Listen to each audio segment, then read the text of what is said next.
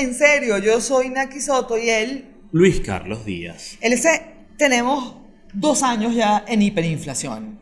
Esto ha sido un desastre. Solo en agosto el dólar, según el registro del Banco Central de Venezuela, aumentó 97% en un mes. Es decir, la hiperinflación está lejos de acabarse. Sí. ¿Qué se hace en estos escenarios? Lo primero, lo importantísimo en una hiperinflación es que hay que decir que ocurren por diseño estatal. Es decir, no son el resultado de las decisiones de unos comerciantes, de unos empresarios que están subiendo precios. La subida de precios es solamente la consecuencia de decisiones estatales porque liquidan, acaban con la capacidad de compra de la moneda. Es el proceso que hemos vivido con el Bolívar. Entonces, lo que la gente debería seguir haciendo o mejorar es, punto uno, diversificar ingresos. Porque lo primero que hace la hiperinflación es acabar con los salarios de la gente. Entonces, si estás amarrado a un salario, a una mensualidad, a una quincena, evidentemente has visto en los últimos años cómo cada vez tiene menos capacidad de compra. Hace pocos días la gente de la agencia EFE le dedicaba un reportaje muy bonito a tareas secundarias que realizaban enfermeros venezolanos, desde ser mariachis, a personas de a compañía, eh, reposteros. Claro. Allá había un montón de oficios menores que le resultaban mucho más rentables que el propio ejercicio de su profesión. Una enfermera en Venezuela oficialmente puede estar cobrando entre 1,5 a 4 o 5 dólares al mes. Si esa misma enfermera utiliza horas de la noche para cuidar a un paciente, puede cobrar 10, 20, 50 dólares por noche, dependiendo del paciente. Evidentemente, si en un día ganas mucho más de lo que el Estado te paga en todo un mes, esa persona está aumentando sus ingresos, su capacidad de tener ingresos. Una segunda recomendación importantísima, además en periodos hiperinflacionarios, es visitar mercados, aunque no vayas a comprar.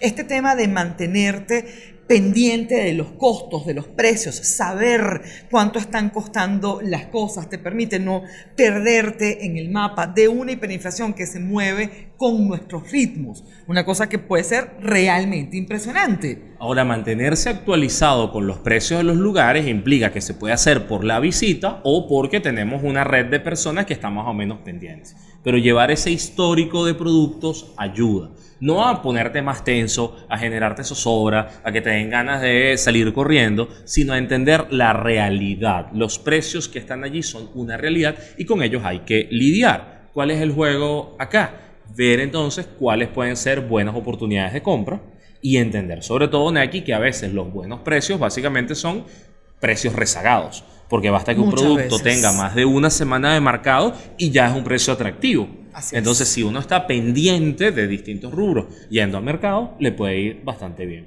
Porque otra cosa hay que ir a mercados constantemente. Y además, ¿cómo hace para que no te dé un gana de Un correr? Tal cual.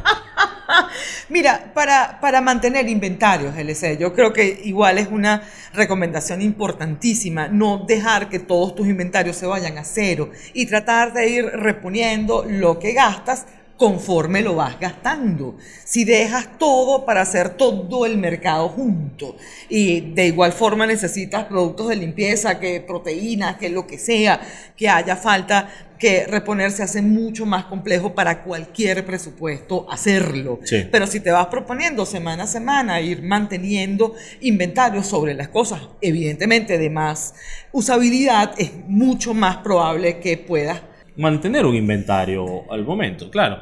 A ver, hay, una, hay una perspectiva para, para este asunto. Primero, entender que las necesidades de una familia son diversas, que no todos los casos se replican, que hablar de la necesidad de gasto de una familia no es hablar de todas. No todos necesitan mil dólares al mes para vivir, ni todos necesitan 50.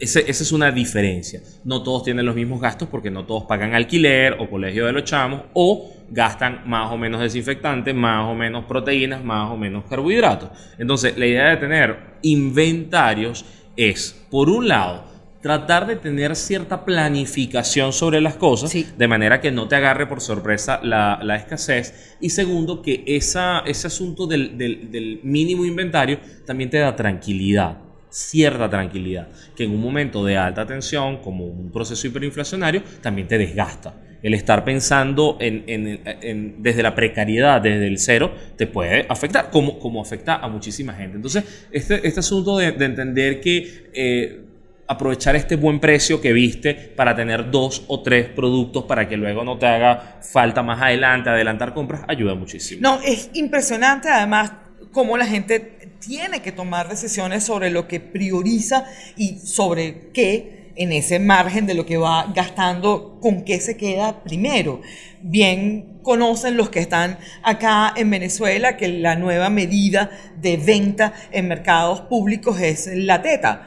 Ustedes lo conocen, esos heladitos que se hacían con la bolsa ah, de plástico. Bueno, ahora es, la mínima medida para venderte algo. Sí, La te- teta- tetas de azúcar, de café, de leche en polvo, de sal, de, de comino, de Y sobre todo de, productos que por kilo se han hecho casi que impagables para los salarios mínimos que, al que está sometido la mayor cantidad de empleados públicos.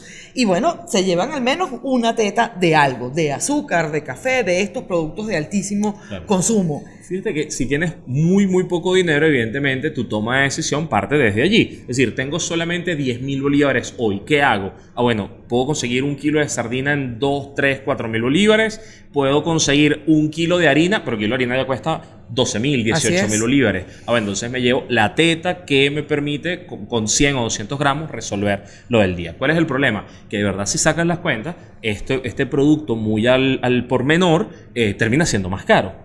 Y además tus necesidades siguen siendo las mismas. Por eso el asunto de ver cómo se diversifican y se aumentan los ingresos es importante. Esto, es que, esto, disculpa, sí, Naki, es que se- quiero insistir en ese punto porque no hay fórmula mágica de resolver desde la poca productividad. Es decir, no, no, no hay manera de un ciclo hiperinflacionario de decir, bueno, ¿cómo resuelvo esto? Eh, pensando que tu ingreso fijo en bolívares va, va a servir. Entonces, pensar un poco fuera de, de ese esquema es, bueno, hay que producir mucho más para poder tener otra toma de Y decisión. no es gratuito que el show de variedades de Nicolás Maduro del último mes al menos haya estado mayoritariamente dedicado al asunto de la productividad. Todo tiene que ver con anuncios, con posibilidades, con reinauguraciones de cosas que ya estaban inauguradas. Una cosa hasta estúpida la puesta en escena, el performance de los medios del Estado, pero en todo caso está haciendo la ilusión de que hay algún tipo de productividad, pero nunca se cruza con las expectativas de los trabajadores. Entonces hay el rumor en estos días de que viene inminentemente un aumento salarial que va a llegar con muchísimos meses de retraso y con una hiperinflación demasiado voraz. De hecho, una de las apuestas es que la gente tenga un nivel de autonomía, de independencia de los presupuestos estatales, tal que un anuncio de aumento de salario no te importe lo más mínimo. Porque como tus ingresos están muy por encima de eso, es. o están en otro tipo de monedas, otro tipo de ingresos, eso ya pasa a ser un tema secundario. Porque lo otro es estar amarrado a un sistema de dependencia estatal que al final lo que genera es hambre. Para mí un punto importante, eh, Naki, es la, vamos a decir, el sistema de intercambio de información.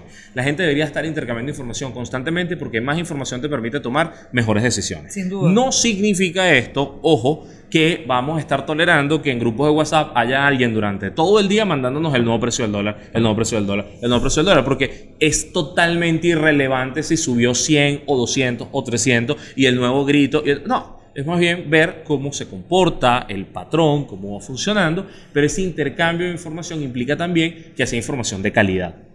Porque tener una cadena de WhatsApp que te dice el dólar está en 25, pero va a estar en 50 el mes que viene, es falsa. Es decir, tratar de proyectar el precio es de locos. Nadie lo proyectó en estos meses en los que estuvo estable. Hay, yo, yo sí creo que hay como ciertos grupos que tienden a ser eficaces y en el entendido justamente de una vida en hiperinflación hacen exactamente lo que comentábamos antes. Estuve en el abasto cuadrito azul y ahí tienen el desinfectante en 17 mil bolívares, corran. Y la gente sabe a dónde ir y sabe además cuál es el producto que va a buscar y cuánto puede ahorrarse si lo compra allí. Sí. E- Ese tema también es importante y valen experiencias como la cesta Petare, este esfuerzo de la cesta, creo que es de Quinta Crespo Sí. también, que realizan. Es muy importante que la gente también tenga unas fuentes constantes que le permitan ir comparando cómo se comportan los precios en algunos unos Claro. mercados municipales que son referencias para los demás Sí. y que le permiten saber además qué va a pasar. El, el mercado al final se puede contraer justamente por esta historia. Este fin de semana había un escándalo generalizado por el costo del cartón de huevos que en algunas partes haya llegado a 75 mil bolívares con un dólar en 25 mil, eh, la broma era como un escándalo. Cuando lo llevaban a dólares decían, bueno, está bien, o sea, tampoco es tanto. Pero el Es- tema es que usted no tiene los 75 mil bolívares en la mano. O los 3 dólares, claro. Y es un dramón. Pero yo sumo otro indicador. Cuando uno dice que hay que intercambiar información, es también esta información que tiene que ver con los cobros. Ok. Porque en un momento así también la gente pierde referencia de cuánto cuesta su trabajo. Oye, yo hago tortas. ¿En cuánto pongo la torta? No todo el mundo tiene una manera de, calcular estructuras de costo, cuánto, me ¿Cuánto pongo cuesta, cuánto sé qué. Claro, cuánto cuesta. Entonces, te- entonces qué es bueno que la gente intercambie información. ¿Cuánto cuesta una limpieza dental? Te dicen, no, oye, es que ahora el odontólogo no me cobra en bolívares, me cobra en dólares, me está cobrando 10. Y otro te dirá, no, vale, me cobra 25. Bueno, ya veremos si es porque tiene un mejor sistema, porque es más actualizado, porque tiene otro, otro uso de materiales. No, chévere, porque aspiracionalmente puede ponerle los 10 dólares, pero si usted no tiene un grupo de pacientes que tenga la disposición fáctica, además para pagarle los 10 dólares, loco, te quedará. Te quedarás con el anuncio, Pero el no lo vas a poder real, hacer. el costo real quizás no es 10 ni 25, sino que es 50.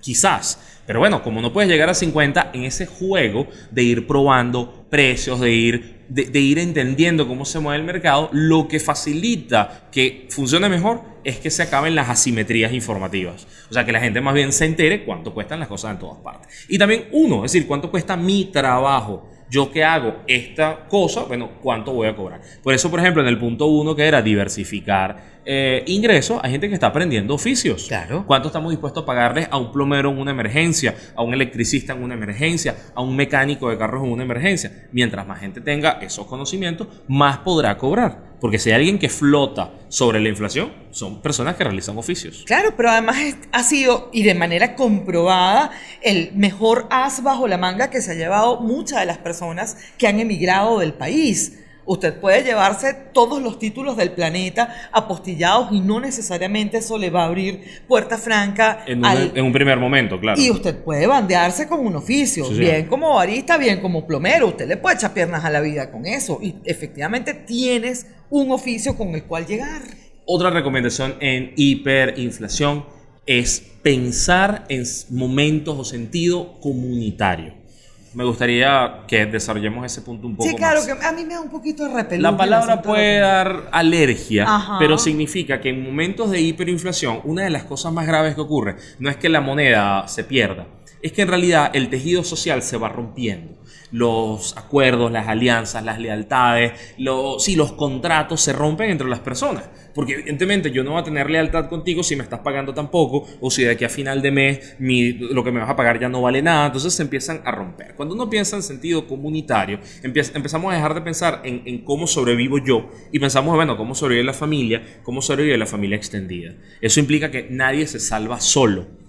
¿Qué pasa? Me llegan, por ejemplo, historias de gente que dice, es que en mi casa vivimos tres familias, porque está mi tía, está un primo, está fulano, y cada uno está guardando la comida en su cuarto. Entonces, oye, al final para cada persona es más costoso tener, guardar, hacerse la comida individualmente que pensar una comida para todos. Seguro, pero Entonces- lo comunal tiene, tiene el enorme costo justamente de quién planifica, quién conserva los Exacto. inventarios, quién, quién los lleva a mejor término.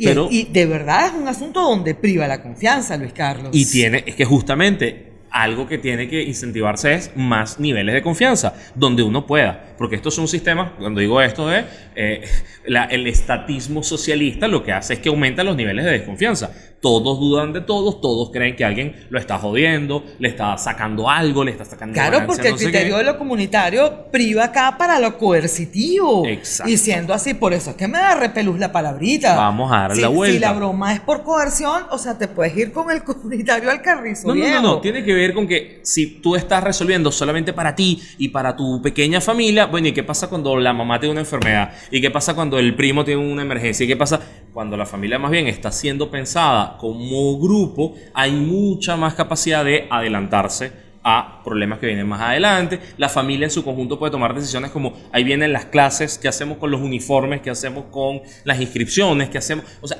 pensar un poco más allá. No significa que ahora nos vamos a preocupar por todos, pero en realidad hay que hacerlo. Porque si no te preocupas por nadie, después las emergencias te explotan en la cara. Y no vas a tener capacidad de correr, no vas a tener capacidad de resolver. Porque bueno, como no estabas viendo más nadie, te encierras. Quizás esto no es económico, sino que es más bien social pero justamente lo social es lo que se ve afectado por una hiperinflación. Bueno, pero aquí pasa necesariamente por el asunto de cómo cambiamos los incentivos, vida. O sea, no, no lo podemos abordar solo desde lo, lo, ideal. Eso ideal necesita una ruta de realización, porque si no, no, no tenemos, en este momento no tenemos asentaderos, no tenemos cómo atar la posibilidad de tener mejores anillos de confianza, otros, otros espacios de unas familias además que en su enorme mayoría están rotas. Todos estamos muy rotos, tenemos un pedacito de vida suelto en algunas partes eh, y además con unos grados de dispersión importantísimos entre ellos mismos. Eso de reconfigurar el tejido social yo creo que nos va a tomar un buen tiempo. Última recomendación en hiperinflación, buscar en lo posible maneras de ahorrar. Y eso tiene que ver con comprar cosas en buenos momentos para adelantar compras que luego vayan a ser peores. Esos pocos excedentes que vayan quedando, tenerlos en una moneda que no se devalúe o ahorrar en productos. Gente que pueda tener algún tipo de pequeño inventario que le permita luego intercambiar, que le permita no necesitar, que le permita lo que sea. Pero en bolívares nada.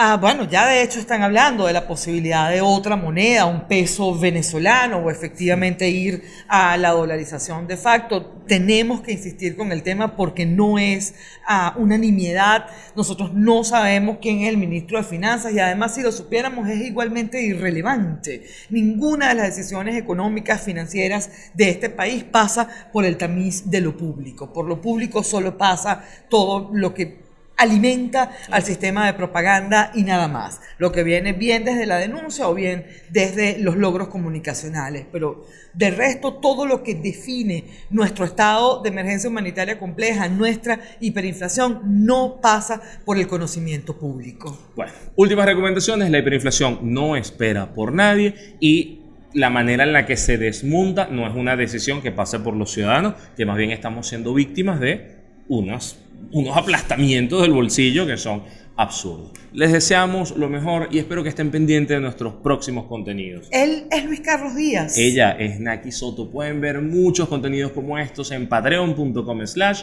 Naki Luis Carlos. Pueden suscribirse a nuestro canal en YouTube, pueden compartir este video con todas sus amistades en redes sociales y donde sea, porque en el grupo de WhatsApp donde mandan cadenitas del precio del dólar, esto también lo pueden apreciar.